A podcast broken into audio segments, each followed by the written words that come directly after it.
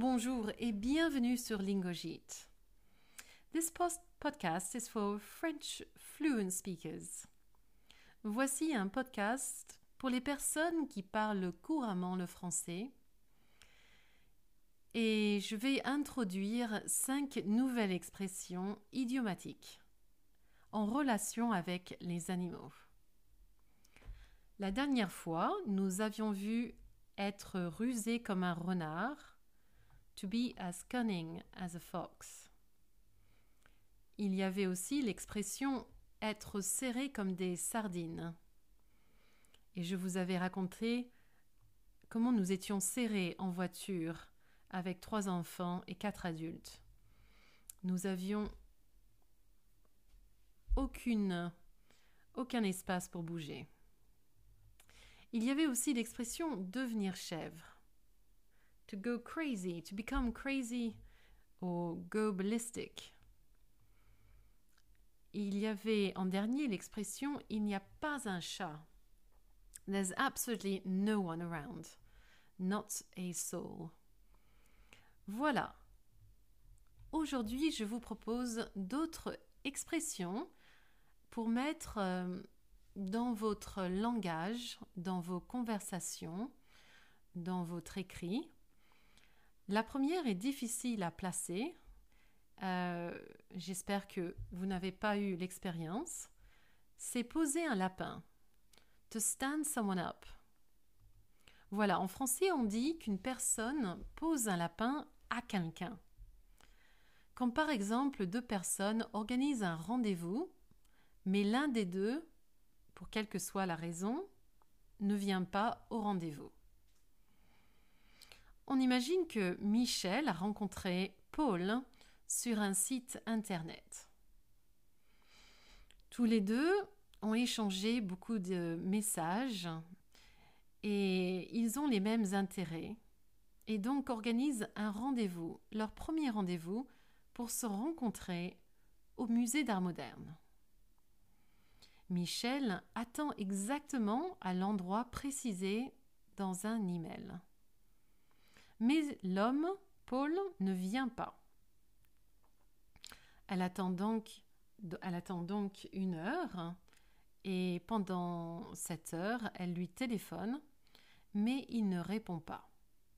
Elle lui envoie des textos, mais là non plus, elle n'a aucun texto de sa part.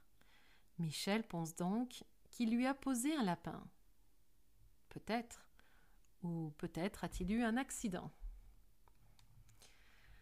La deuxième expression. Il y a anguille sous roche.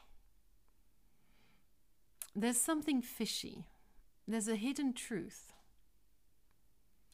On dit qu'il y a anguille sous roche quand toute la vérité n'est pas avouée. Elle reste un peu cachée sous la roche. Par exemple, une femme sort avec un ex-petit ami. Et ils vont tous les deux au cinéma. En rentrant de la soirée, le mari de la femme demande comment s'est passée la soirée. La femme explique le film et répond qu'elle était avec un collègue, mais elle ne veut pas avouer qu'elle a retrouvé un ancien petit ami. Pourquoi ou pourquoi pas? Peut-être il y a anguille sous roche? Peut-être est-elle encore attirée par lui et n'ose pas avouer La troisième expression, avoir une vie de chien. To lead a dog's life. To have a dog's life. Bizarrement, les chiens, je trouve, ont une belle vie. Mais voilà, cette expression, on peut dire que, par exemple, les gens qui viennent d'un pays en guerre et qui veulent intégrer un autre pays, mais pour vivre, il faut les papiers.